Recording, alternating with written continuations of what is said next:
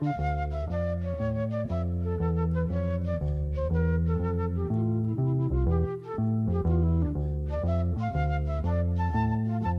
noches, todos los oyentes y las oyentes de Pensamientos de la Nación, el programa que hacemos todos los domingos con el amigo Francisco Besone, quien les habla, Juan José aquí en Viento del Sur, la radio online del Instituto Patria, programa número 47, vamos rumbo al 50, amigo Besone, no sé, haremos alguna festichola o algo, este, como corresponde. Eh, ciclo 2021 del programa, nuevamente aquí con ustedes, con toda la audiencia, domingos a la domingo a la noche, un placer compartir un nuevo programa.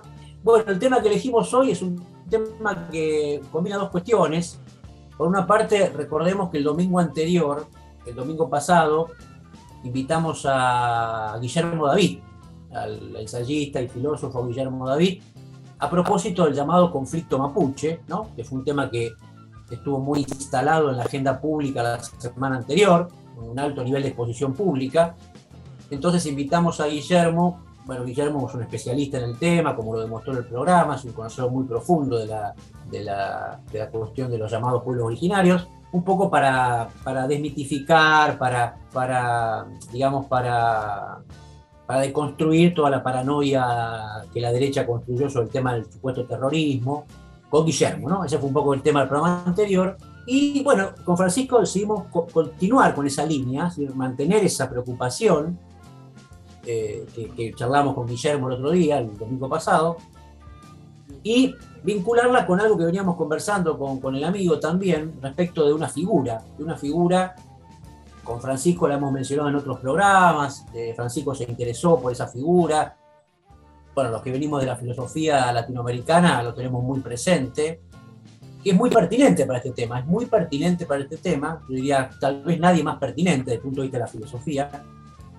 eh, para hablar, para hablar de, la identidad nacional, la identidad americana, los pueblos originarios, la permanencia de esa tradición, la eh, la reconstrucción, una, reconstrucción arqueológica de la identidad americana. Ningún autor como Rodolfo Kusch. ¿no? Eh, Rodolfo Kusch, ese es un poco el tema de hoy. Eh, la figura y la obra de Rodolfo Kusch. Una, una, figura por un, tiempo, por un tiempo bastante extenso, olvidada, es decir, una figura muy influyente desde el punto de vista de las ideas que plantea, que hoy conversaremos con el invitado, al cual ya vamos a, mencionar, y quedó como excluido, ¿no? Permaneció por fuera de los espacios académicos, en algún sentido casi diría menospreciado. Y bueno, al, calor, me parece a mí, de justamente la reemergencia, la cuestión de los pueblos originarios, de las luchas actuales de esos pueblos, bueno, ¿por qué no decirlo? Del acceso al gobierno de la figura de Evo Morales. Bueno, una obra como la de Kush ha recuperado interés, protagonismo, se estudia más, más asiduamente en las universidades, hay congresos, hay una revitalización de la obra fundamental de Rodolfo Kusch, bien merecida que se lo tiene, y por lo tanto nos parecía, nos parecía interesante, pertinente, dedicar uno de nuestros programas a la, a la obra, a la figura de Rodolfo Kusch. Eh, nuestro programa tiene, bueno, tiene esa dimensión, tomar figuras, obras, eh, eh, historias intelectuales, y en este caso, a propósito de la obra de Kusch, una obra de una gran originalidad, no quiero anticipar demasiado para escuchar después al invitado, una obra de una gran originalidad, diría, inigualada en el sentido, ¿no? Rodolfo Kusch, como, tal vez como nadie, advirtió tempranamente la densidad cultural de esa tradición precolombina, de ese mundo prehispánico, y desarrolló sobre eso una filosofía, ¿no? Cuando, bueno, muy habitualmente se suele pensar que esas idiosincrasias precolombinas no eran filosofía, eran otra cosa, ¿no? Bueno, Kusch dijo, son filosofía, y sobre eso trajo un conjunto de conclusiones, y además las vinculó con la, bueno, con, la vida argentina, con la política argentina, un hombre ha llegado al peronismo, Kush raramente ha llegado al peronismo, ya veremos, pero finalmente un hombre del peronismo. Eh, así que bueno, esta es un poco la idea de hoy, tradición precolombina, conflicto mapuche, Rodolfo Kush, filosofía latinoamericana, con un invitado al cual ya presentaremos, así que Francisco Besone, ¿cómo te va? Buenas noches. Esta es la idea del programa de hoy. ¿Cómo estás? Bueno, para mí es grato, porque vos lo decías bien, ¿no? Esta invisibilización, porque para los académicos que están acostumbrados, que lo tienen de alguna manera tienen atención puesta sobre este pensamiento, para mí era, yo diría, bastante opaco, ¿no? Quizás alguna referencia, pero no, para entender esta invisibilización que, tienen personajes como estos, así que muy ávido de escuchar de las categorías emblemáticas de este hombre, qué temas trataba, por qué fue resistido, cuánto tiene que ver, así, cuánto tiene que ver, digamos, sobre descubrir esta matriz colonial, ¿no? que tiene continuidad. Hablábamos del tema de los, de los mapuches, las instancias de los pueblos originarios. Así que, más para escuchar que para preguntar, este, en términos, digamos, este, que tienen que ver con el pensamiento de este hombre. Y sé que tenemos un invitado de lujo, que escucha el otro programa nuestro de hace muchos años, así que prácticamente lo tenemos de bebé. Vos no porque sos joven, pero bueno, en, este caso el invitado este, escucha el otro programa que hacemos. Así que quiero escuchar, quiero, quiero escuchar, preguntaré oportunamente. Bueno, vos sabés que, mm, eh, Francisco, eh, claro, este, mm, eh, hay, toda una discusión sobre, sobre cómo, cómo, cómo calificar ese vínculo con el mundo que existía antes de la conquista, ¿no? ¿Qué, qué, calificación darle a eso? Y en general la filosofía miró con cierta desconfianza, por qué no decir desdén, esa tradición cultural. Y bueno, y Kush, eh, Kush yo diría la, bueno, lo conversaremos con el invitado, ¿no? Pero la, principal intuición que, sobre la cual construye su filosofía es advertir la enorme riqueza digamos, la enorme riqueza filosófica esa tradición, ¿no? Y por lo tanto, a partir de allí, digamos, no hay, no hay entidad, no hay identidad sin una cantera de símbolos, ¿no? Sin un conjunto de mitos. Y bueno, y Kush eh, se mete en eso, ¿no? Se mete en, esa...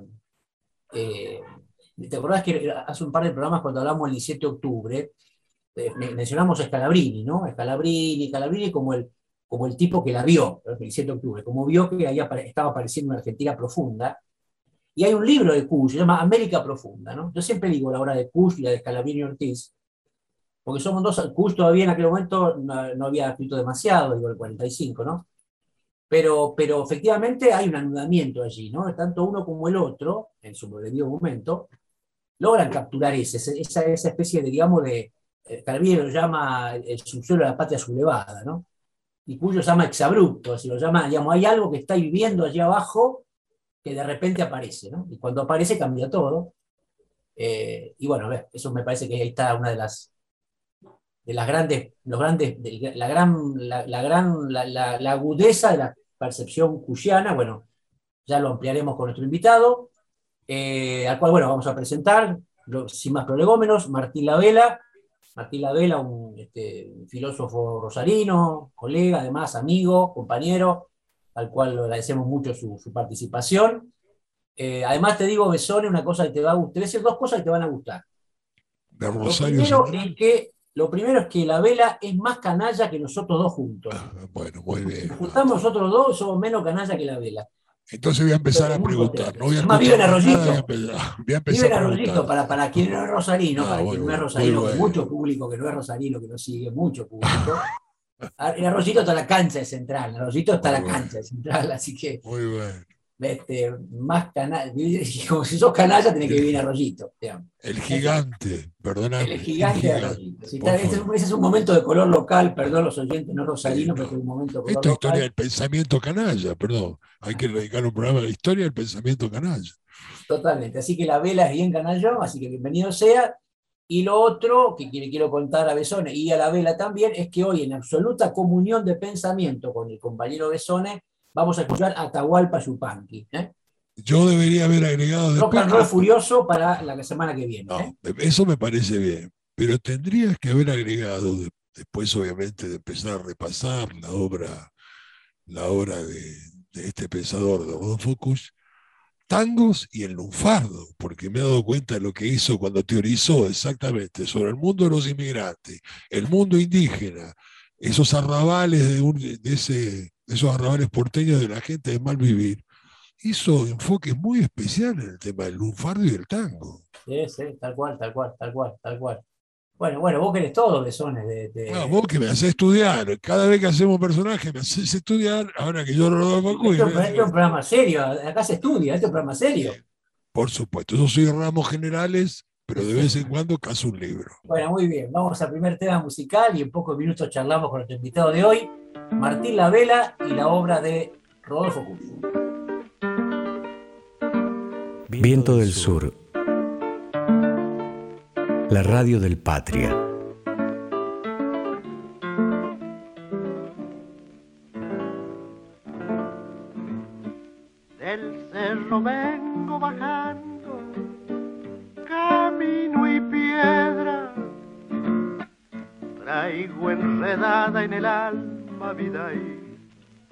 Tristeza. Traigo enredada en el alma vida y una tristeza me acusa de no quererte. No digas eso, tal vez no comprendas nunca vida y porque me alejo. Tal vez no comprendas nunca vida y porque me alejo. Es mi destino piedra y camino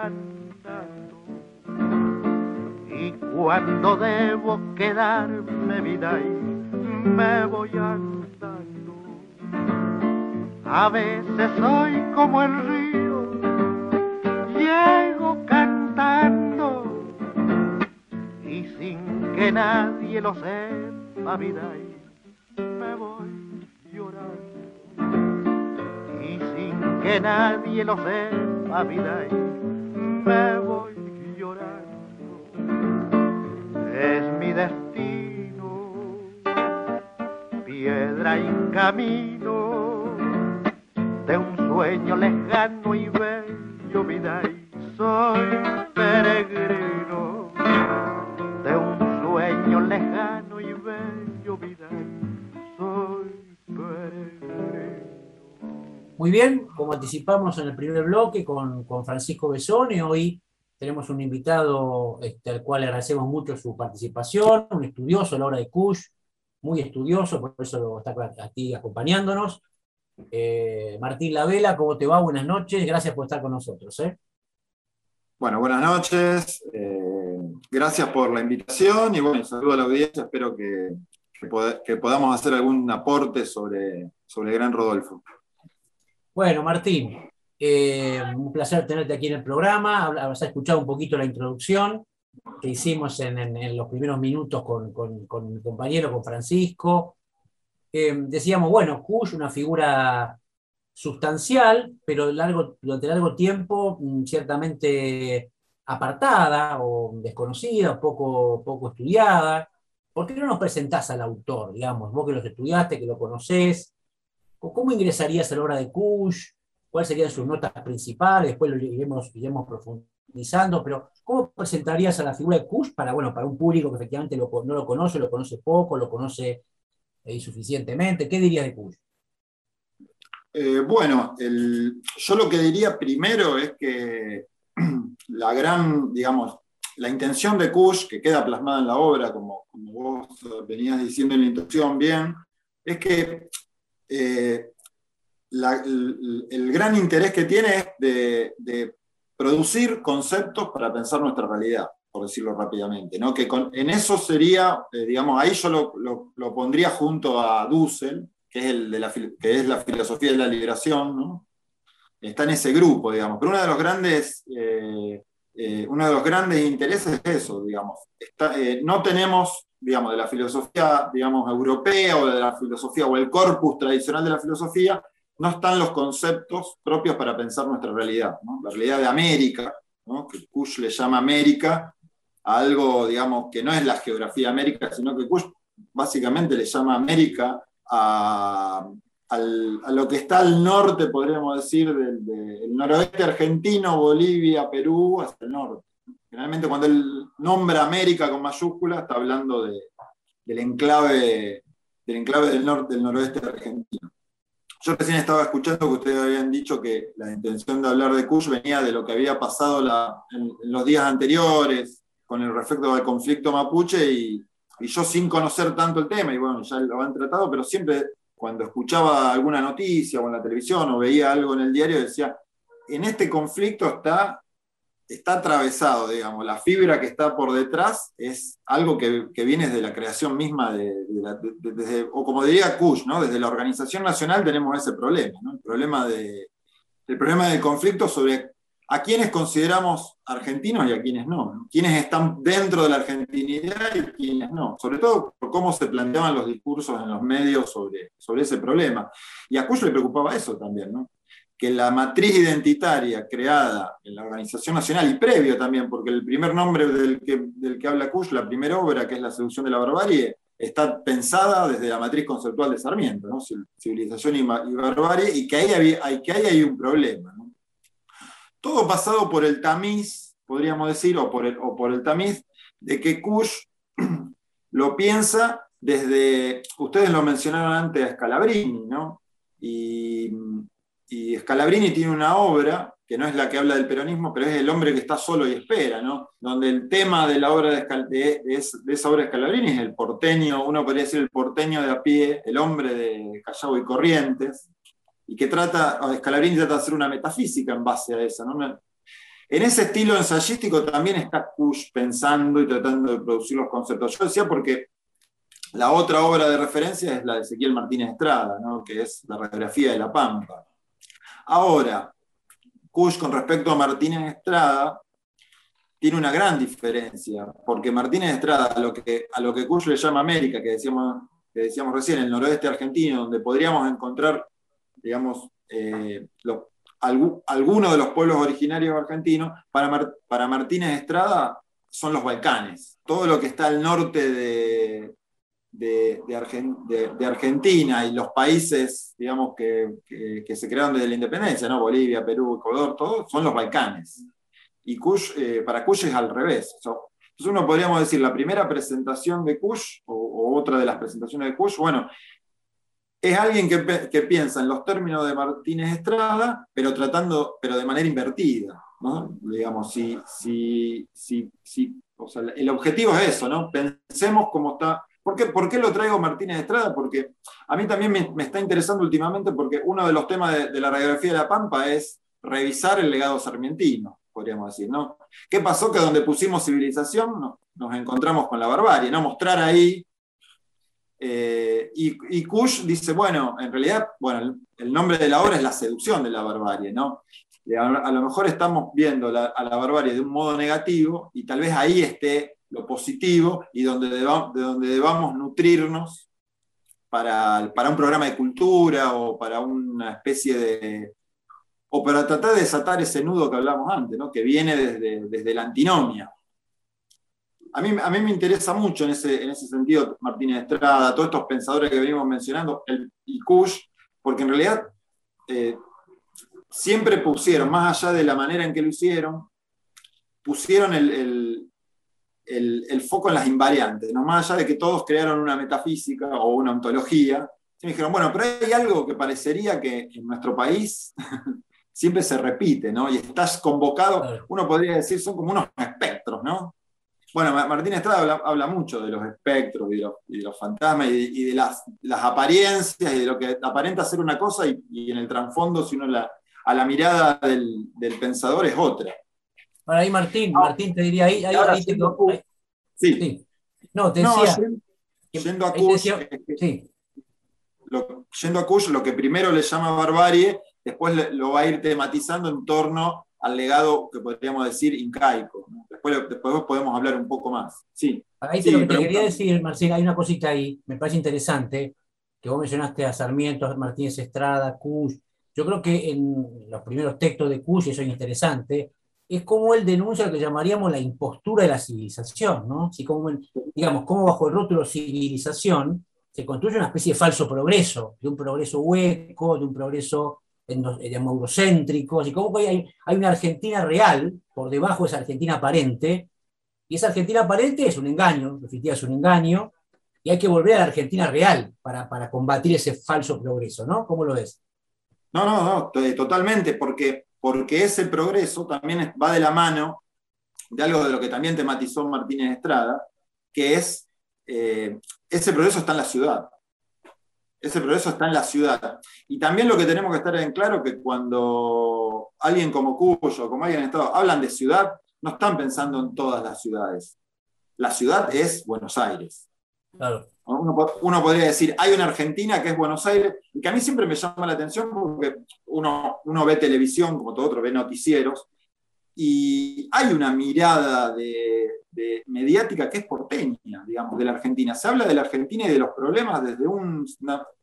eso para mí todavía está ahí latiendo, ¿no? Sobre todo de cómo nos informamos. Es muy... eh, hay una... Hay un, Martín Estrada a, a Buenos Aires le pone un nombre que es legendario, ¿no? La cabeza de Goliat. Y para Kush, la ciudad es un artefacto, digamos, es un artefacto occidental, es una creación, y como dijiste, y, y como creación es un artificio también. Y lo que le interesaba a Francisco, que es eh, la parte estética, para Kush, que Kush es un tanguero, un, tan- un tanguero de ley, digamos. yo digo que es más tanguero, está más cerca del tango que del folclore, Claro. eh, el tango y el lunfardo son las expresiones populares ¿no?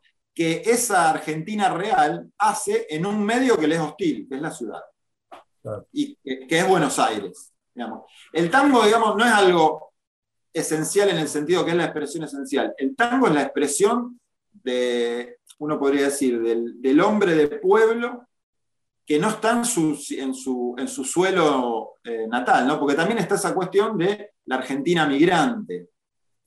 Eh, la, la- la filosofía de Kush o el pensamiento de Kush es un gran rival o, o- o establece una, polémica bastante eh, interesante con el desarrollismo, con lo que él llama el desarrollismo, que no es Frondizi, no es el gobierno de Frondizi, sino es el pensamiento, de, eh, es el establecimiento de la sociología en Argentina. Claro. ¿no? que es Política y Transición de Gino Germani, es el fundador de la sociología en Argentina, un italiano. Kush siempre, siempre cuando lo menciona, lo menciona para criticarlo a Gino Germani. Y la tesis de Gino Germani es que Argentina, digamos, la- y es la explicación también del peronismo, ¿no? que es la Argentina migrante. ¿no? Las masas tradicionales que se incorporan a, la- a las estructuras, a las estructuras, uno podría decir, eh, civilizadas, pero todavía tienen eh, toda- todavía por eso Argentina es una, eh, el título es eh, en Argentina en la época de transición, ¿no? Cuando esas, cuando esas masas migrantes se adapten, Argentina va a ser un país moderno. Y Kush, eh, digamos, contra esa tesis está totalmente en contra, digamos, porque en re- en realidad esas masas nunca van a, van a transigir y el, y el problema está en pensarlo en esos términos. Kush dice, ahí, ahí está el problema. Y ese es el término exabrupto, tanto para el 17 de octu- de octubre, sino que el, el término exabrupto también se aplica a cuando se aplica a las ciencias sociales, la filosofía y la sociología también, pero también la economía, las ciencias sociales, la historia, cuando quieren interpretar, digamos, a esta realidad de la que habla Kush y no lo logran, ¿no? En economía se fracasa, los planes económicos fracasan, la política también fracasa, los planes. Entonces ahí está puesto un poco uno de los, de los, de los temas. Por eso es tan duro con la clase media, Martín. Eh, he visto algunos escritos realmente muy duros. Hay, hay un- Pero no tiene, eh, no tiene otra, otra visión que la que pueda tener Jaureche o el propio Scalabrini, digamos. ¿no? Es, eh, eh, yo hace, hace, un tiempo escribí un artículo donde también se habla de las clases medias y el rol, el rol de las clases medias en realidad es revisar sus pensamientos para Kush. yo para, para, decirlo rápido, el rol, el rol de la, la, tarea de la clase media que ha sido educada, ha sido educada, uno podríamos decir, en la ciudad, es revisar, digamos, ese saber que portan, esa educación, esas pautas culturales, para poder establecer un diálogo con la, con, la otra parte que, y en eso sí hay, hay, una cuestión en Kush que, a pensar, digamos, ¿no? Porque estos, eh, nosotros eh, en, esta charla entramos, no entramos por los conceptos, entramos más por la, por la realidad sociocultural, pero ahí un poco está el tema de que, de que Kush ve en las tradiciones, en los mitos, como decía, y, y, en, todo ese pasado que trae, o, esa tradición que trae el migrante a la ciudad, que para Cuyo es un indio, ¿no? Es un indio, es un mestizo, pero que tiene una parte india. Ahí no hay otra cosa que no sea una verdad antigua que hay que preservar. O sea, en ese sentido, la, la idea de que, de que lo antiguo de por sí es verdadero, y también es verdadero, pero también en un sentido de. Hay una ontología, y lo que diría, para hablarlo en términos de Kush. Ahí hay conceptos que expresan algo profundo que viene. Que, que, que no proviene solo de esa, de esa cultura que lo trae, sino que proviene desde tiempos inmemoriales. Porque un poco la, la temporalidad en la que piensa Kush no es la temporalidad de la historia, sino es la temporalidad de la especie vamos, vamos a ir cerrando y después podemos hablar un poco de, los conceptos, que yo había empezado eso, ¿no? que la gran preocupación de Cuyo es establecer los conceptos, cuáles son los conceptos que crea.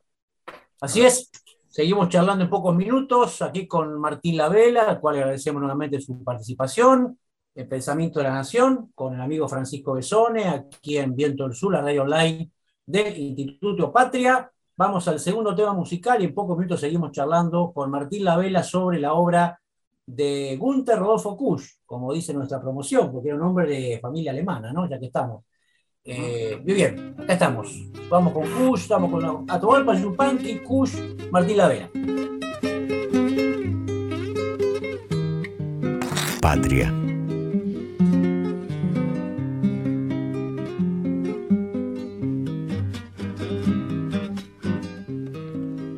En las arenas baila los remolinos.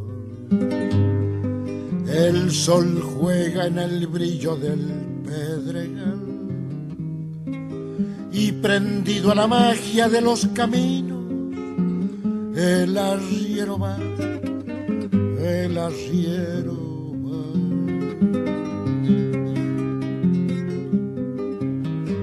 Es bandera de niebla su poncho al viento lo saludan las flautas del pajonal. Y animando a la tropa por esos cerros, el arriero va, el arriero va.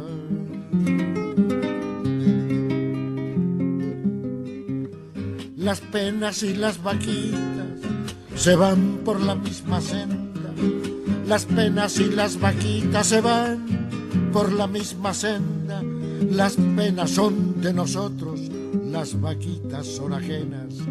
Las penas son de nosotros, las vaquitas son ajenas.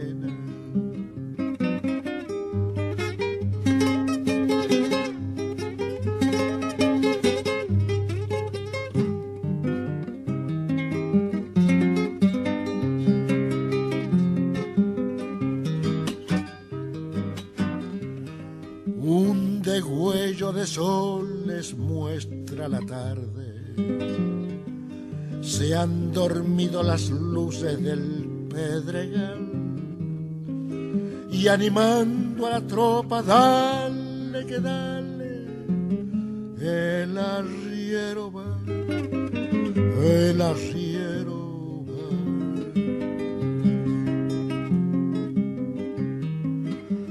Amalaya la noche traiga recuerdos que hagan menos pesada la soledad. como sombra en la sombra por esos cerros, el arriero va, el arriero.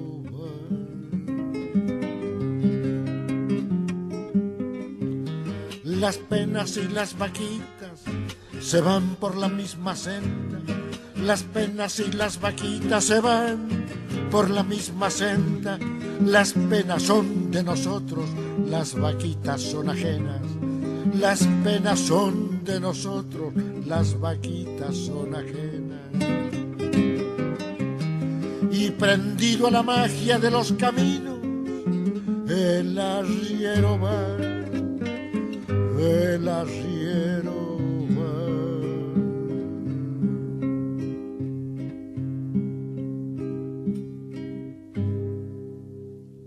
Muy bien, Seguimos conversando con Martín Lavela, nuestro invitado de hoy, la obra de Rodolfo Kusch. El bloque anterior, Martín eh, empezaba a esbozar lo que él llamaba digamos, una perspectiva más conceptual, y un poquito antes de entrar al bloque comentábamos con, también con Francisco, hay como hay, hay, dos pares categoriales, Martín, que nos gustaría que desarrolles, muy importantes me parece, nos parece a nosotros, ¿no? que son el, la, digamos, los pares serie star, ¿no? Contrastando un poco la cultura americana con la cultura europea rápidamente, serie Star, Hedor, Pulcritud. ¿Por qué no, no, no, no basas un poquito en, esa, en esas categorías, si te parece? Eh? Bueno, eh, acá, eh, digamos, a lo que nos estamos refiriendo es a la obra más famosa de Kush, que es América Profunda. ¿no? Ahí en América Profunda uno, uno ya lee la introducción y en la traducción van a aparecer el primer par de conceptos que es hedor y, pulcritud. Lo interesante de, este, de, esto que él plantea el hedor, que, también es un gesto, es un gesto muy, muy original que tiene Kush, porque el, inicio de la reflexión es una experiencia olfativa.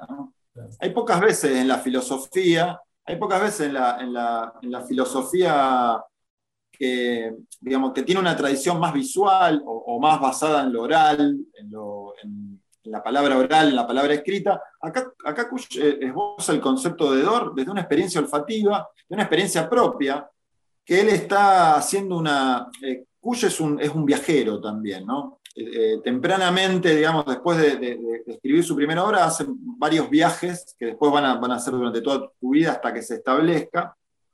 Va a hacer unos viajes al, noroeste argentino, a, Jujuy, a Salta, Catamarca, y después a Bolivia y a Perú.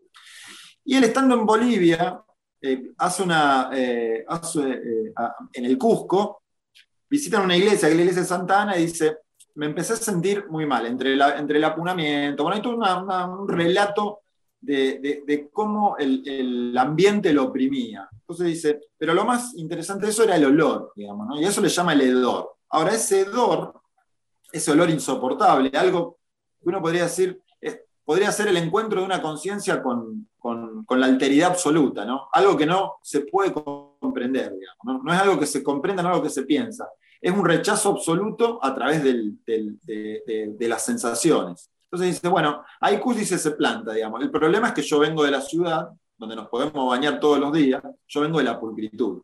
Entonces uno podría decir, el ámbito este de la ciudad que hablamos antes es el ámbito de lo pulcro, de la pulcritud, y que siempre establece las soluciones donde eh, la, solución a los conflictos que tiene se basa en qué? En limpiar.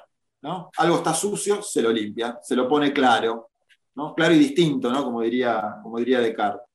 Ahora, Kush dice, hay algo del hedor que es irreductible ¿no? al, pensamiento. Entonces, bueno, ahí estaría el, primer antagonismo. Y ya lo primero que dice en esta introducción es eso, que ese antagonismo no solamente es un antagonismo individual, que lo es, también es un, antagonismo que en América se da en términos políticos. Entonces, si hay una dimensión de la política que es pulcra, y hay una dimensión de la política que es edienta. Y ahí hace una, una lo nombra Atahualpa, ¿no?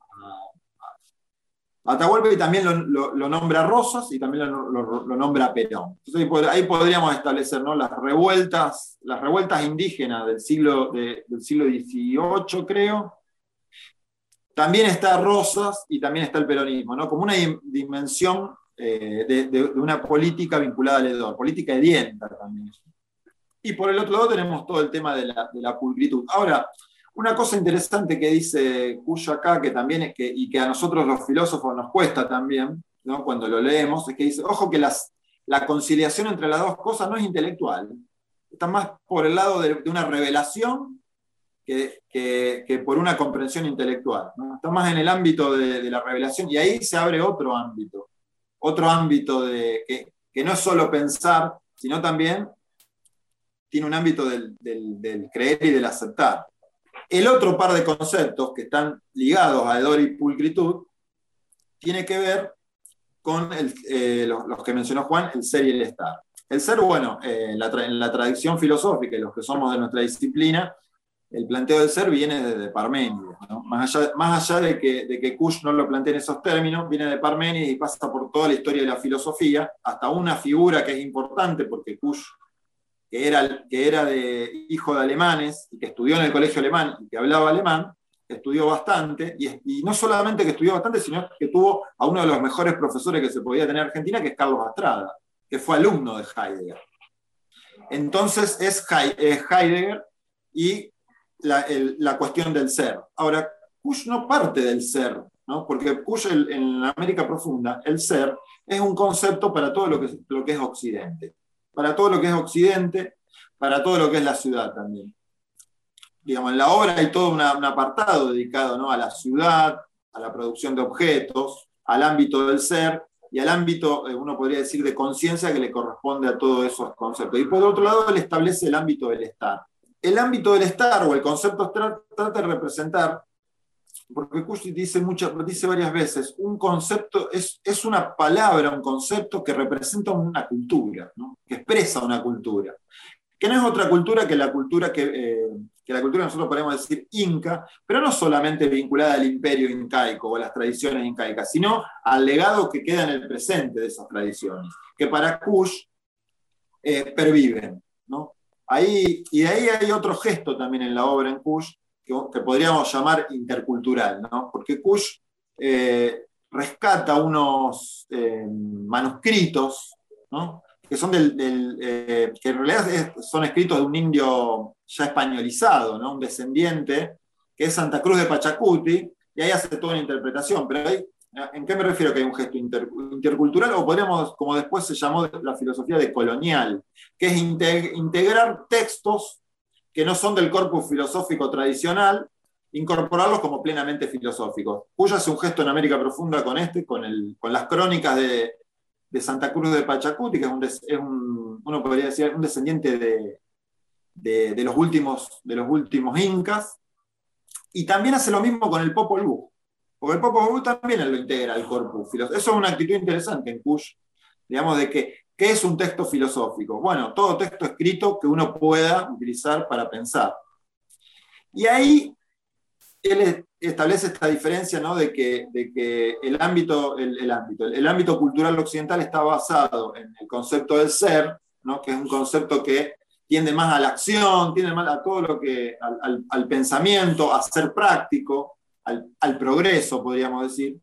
Ahora, el ámbito incaico no, está, eh, no se basa en esas coordenadas, sino que está más ligado al primero estar, ¿no? al, a un ámbito pasivo, a un ámbito que está que, más que progresar está más mirando hacia el pasado, tratando de repetir las, las pautas culturales como porque siempre se ha hecho así, por, por decirlo de, de, algún modo. Y ahí crea ese gran par de conceptos, que es el ser y el estar, que representan a dos ámbitos culturales antagónicos y que expresan el dilema de toda nación eh, americana, de la Argentina y de América. No Francisco, si... ¿tienes una pregunta? Sí, a ver, escuchándolo a Martín, ¿no? voy un poco más hacia atrás. Me pregunto, porque hemos hecho la continuidad de nuestro programa, inclusive que vos hablabas eh, con Guillermo David, de este tema 17 de octubre, en su momento que también hicimos eh, una exploración. Me interesaba de este, de este hombre que empecé obviamente a repasar, este, ver en el esquema binario básico, muy conocido, de civilización y barbarie, que Martín hacía la referencia.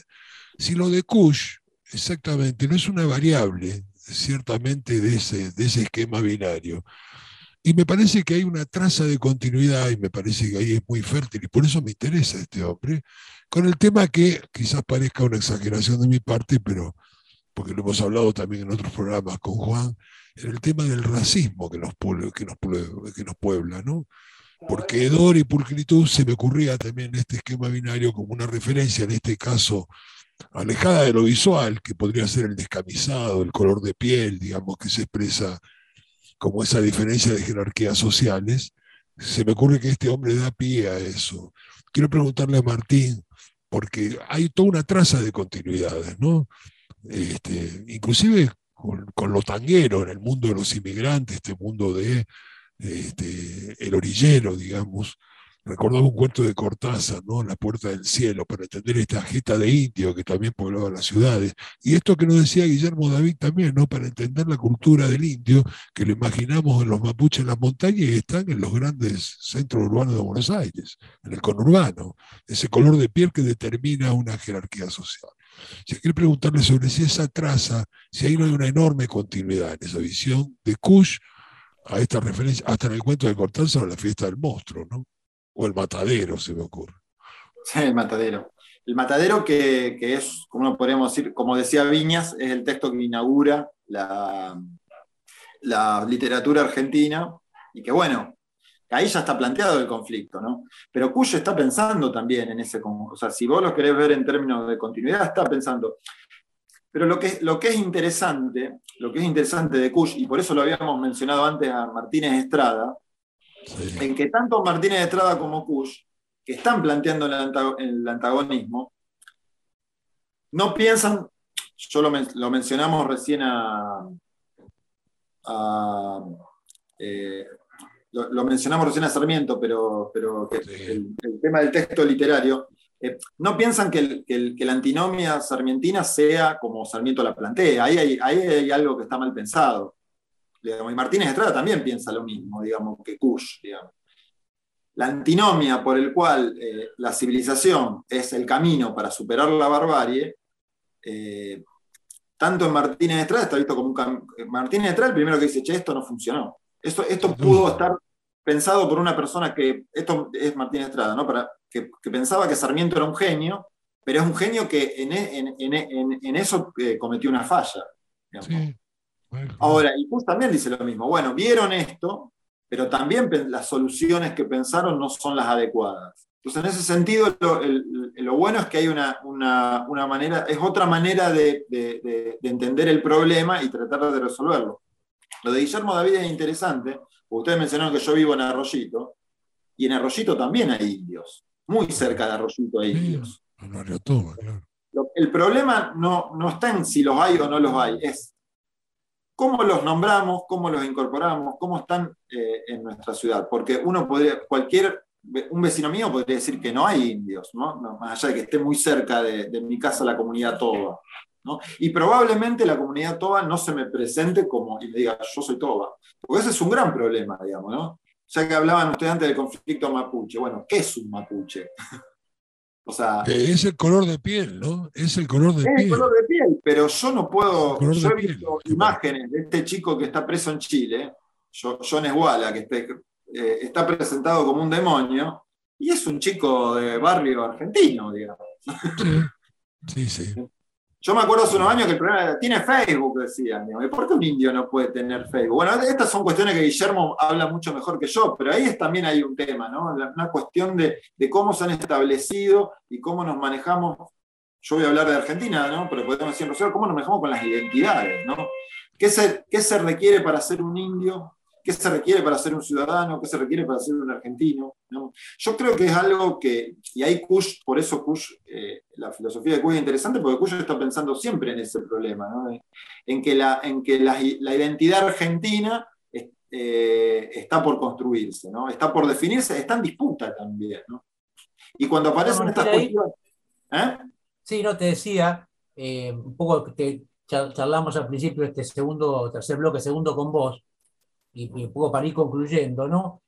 ¿Qué, qué, digamos, ¿Qué ligazón establecerías vos, que la tiene, me parece a mí, entre la obra de Cush y el peronismo? ¿no? Me parece que son como inescindibles, ¿qué dirías? ¿Cómo, qué, cómo establecerías ahí el, vínculo conceptual, cultural, entre esto que venís describiendo tan claramente y, bueno, el peronismo como fenómeno político, las simpatías de Cuyo en el peronismo? ¿Cómo, cómo las describirías?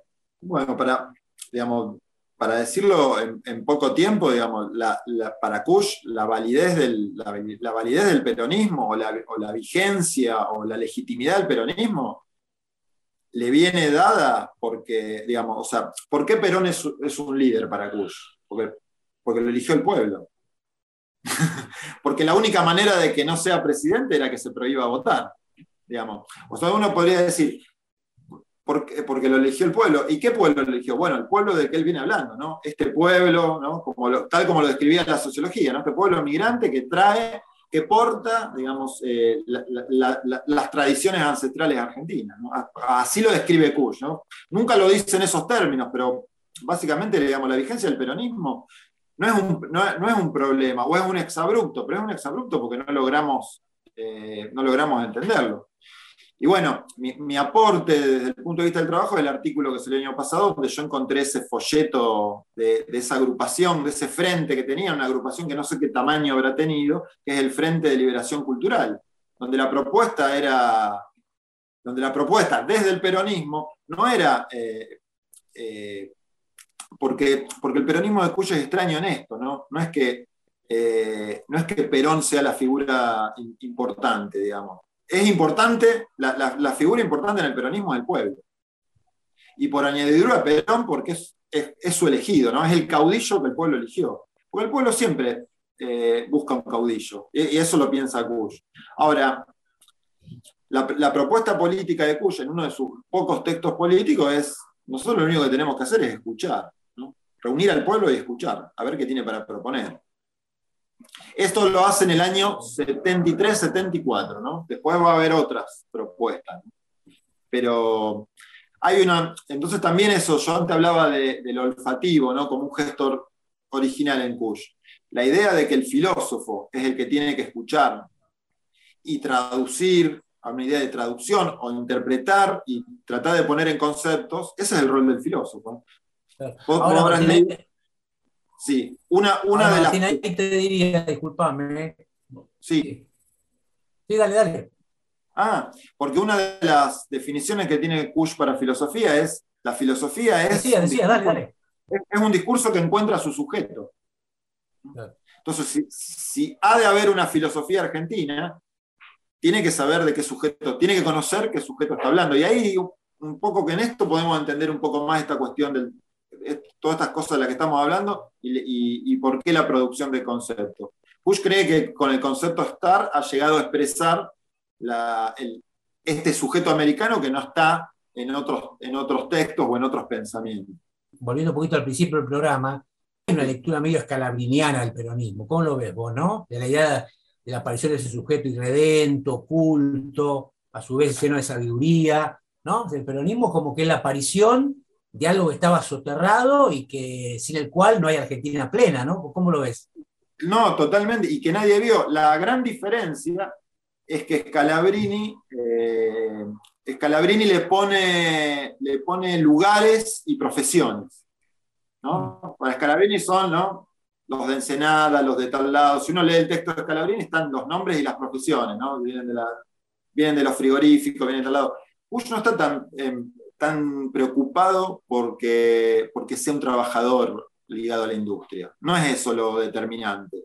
Que sea eh, un homo faber, como dice Kush por ahí. ¿no? A mí no me interesa la. eh, eh, no le interesa tanto su cal- la calidad de obrero como sí la calidad de perteneciente al, al- al populus, podríamos decir. Y esa es su ligación Bueno, al, peronismo- al peronismo. Muy bien, hasta acá llegamos el programa de hoy. Bueno, realmente es una obra, tan- tantas tantas cosas más podríamos decir, Martín, ¿no? Pero bueno, Sí, el tiempo que tenemos es este. Te agradecemos mucho tu, tu participación en el programa. Fue un placer tenerte con nosotros, Martín. Te mandamos un gran abrazo y que estés muy bien. Bueno, muchas gracias. Saludos para todos. Les Saludos, Martín. Saludos y gracias, Martín. Muy amable. Chao, Francisco. Bueno, un gusto muy bien, lo despedimos a Martín. Muchas gracias, Martín, por tu estar aquí con nosotros. Vamos al último tema musical y cerramos el programa de hoy con el amigo Francisco Besoni aquí en Pensamientos de la Nación en Viento del Sur, la radio online del Instituto Patria.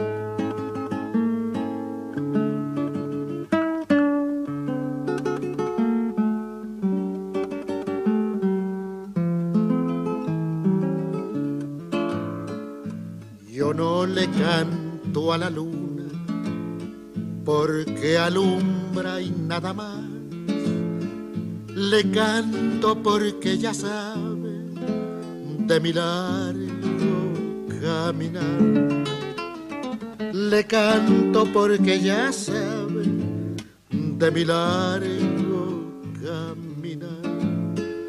Ay, lunita tucumana, tamborcito calchaquí, compañera de los gauchos en las sendas de Tafí, compañera de los gauchos en las sendas de Tafí, perdido en las razones, quién sabe vidita por dónde andaré, mas cuando salga la luna cantaré, cantaré. A mi Tucumán querido, cantaré, cantaré.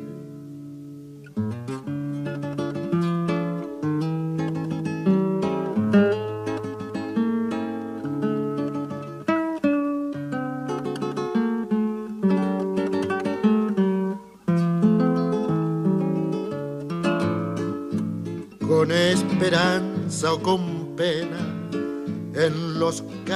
campos de Acheral. Yo he visto a la luna buena besando el cañaveral. Yo he visto a la luna buena besando el cañaveral. En algo nos parecemos, luna de la soledad. Yo voy andando y cantando, que es mi modo de alumbrar. Yo voy andando y cantando, que es mi modo de alumbrar. Perdido en las razones, quién sabe vidita por dónde andaré. Mas cuando salga la luna, cantaré, cantaré a mi Tucumán querido. Viento del Sur, Cantaré, la radio del Patria. Muy bien, estamos cerrando nuestro programa de hoy, programa número 47, aquí en Pensamientos de la Nación, con el amigo Francisco Besone, quien les habla, Juan José Gianni. Y hoy, bueno, le teníamos ganas a este tema, Francisco, ¿no? El tema Kush. Sí, sí, sí, Eh, sí. y bueno, en, en El Ruido de las Nueces, que es el programa que hacemos con el programa de- de- del amigo Besone aquí en, en Rosario. Más de una vez hablamos del tema de Dolly Pulcritud, ¿no? Es- porque es muy, muy interesante esa, entre, entre tantas Es muy interesante. cosas que muy hablamos hoy, destaco esta porque sé que te interesa, eh, porque es, muy, es- Martín decía algo que está muy bien, que es que efectivamente es cierto, Kush construye un, un sistema filosófico muy sofisticado en base a una vivencia, eso es muy interesante, en base a una vivencia, a la vivencia de la extrañeza, ¿no? De la extrañeza. Uno se encuentra con alguien que es distinto, ¿en qué sentido? Que huele, entre comillas, peor, huele peor, digamos, como huele peor, Así es. Así o es. creemos que huele peor, o lo vemos o lo sentimos oliendo peor, me refiero a los blancos, la clase media blanca, por lo tanto lo apartamos, lo despreciamos, digamos, lo marginamos, eh, y, y- y esa intuición para mí es muy certera, ¿no? Hay algo de la, hay algo de, la otredad cultural que tiene mucho que ver con lo experiencial, con lo vital. Después, llega después están las cuestiones económicas, por supuesto que también está eso pero Q se detiene en algo para mí central, que es que hay algo de, digamos, de considerar al otro inferior porque no se viste como yo, porque no habla como yo, porque no camina como yo, porque, no, porque vota alguien que no votó yo. Entonces, eso me lleva a menospreciarlo, ¿no? ¿Cómo lo viste? Y mira esa traza, bueno, en este caso es, eh, vos preguntabas sobre esta vinculación, digamos, eh, con el peronismo. ¿Cómo no pensar en el hedor de los peronchos? Claro, ¿Cómo no pensar en el hedor de los grasitas? para entender, obviamente, hay una comunión casi obligada en función de esa, de esa calificación. En términos, digamos, de la radicalidad del otro, el descamisado también, como de alguna manera el no trazado, el de los malos modales, el de la fiesta del monstruo para recurrir a la literatura o al cuento que me, encanta tanto en La Puerta del Cielo de Cortázar, que es el cuento, digamos, donde, donde se va a bailar este, en un lugar determinado de Buenos Aires, que creo que existió ciertamente, según dice alguno del cuento, y ahí estaban aquellos que un abogado, un abogado este, perteneciente a otra clase social, iba, iba cada viernes de Milonga para ver esas jetas de indio. Digo, entender ese otro. A mí me pareció muy rico eh, yo descubrí esta categoría en base a un comentario tuyo, el programa no lo tenía presente, pero me parece muy interesante. Y me parece muy interesante, por lo menos para mí, en términos de buscar la trazabilidad con el tema de los presentes, en qué medida valen estos pensamientos, con el tema del racismo.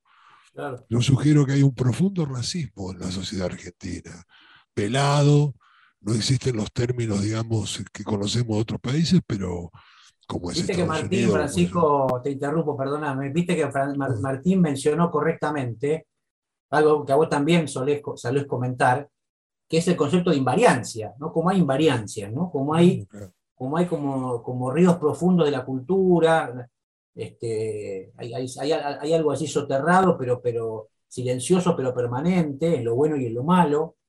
Uno no, no, logra penetrar ese, ese mundo subterráneo, como que no entiende lo que pasa, ¿no? Está, está, como en la apariencia, permanece en la apariencia, ¿no? Y también me parece interesante que estaba leyendo algunas cosas como desde como de la mirada a los diferentes mundos, ¿no? El inmigrante, eh, el, indígena y el porteño. Para entender inclusive las migraciones internas que hacía referencia este, Martín. Yo digo, yo suelo pasar un, solemos pasar en otro programa un, un pequeño audio de un antropólogo, porque creo que este hombre también en el tema precisamente de estas existencias, más allá de filósofo, por la experiencia de campo que hizo, ciertamente estuve viendo algunos documentales, por lo más interesante, el archivo que hizo este hombre, bueno, hay algo que... Pero eh, lo, que yo te digo es un, es un audio de un antropólogo que se llama Pita, y si cualquiera que levante los ojos en la Argentina se da cuenta de que el problema, que es un tema incómodo, el tema del racismo, se da cuenta que en Argentina hay algo que no funciona. Y empieza a hacer todo un interrogatorio. Dice, ninguna persona que sea gerente de una gran empresa tiene la piel oscura, en los barrios populares vive la gente de piel oscura, en las cárceles está la gente de piel oscura. Salvo que le gusta estar encerrado, acá hay algo que no funciona, decía. Y ciertamente. Es un audio de un minuto, lo vamos a pasar el miércoles cuando vos estés como haciendo la columna para recordarlo. Pues me parece por lo más interesante. Bueno, muy bien, hasta acá llegamos en el programa de hoy. Este, aquí en Pensamiento de la Nación, con el amigo Francisco Besone, a quien les habla Juan José Gianni, como siempre nuestro operador de lujo, Diego Cisternas, el invitado de hoy, Martín Lavela, el tema Rodolfo Kusch, muchas gracias Martín por estar con nosotros, y a toda la audiencia, gracias por acompañarnos una vez más, le dejamos un saludo muy grande y buenas noches. Chau. Buenas noches y gracias. Patria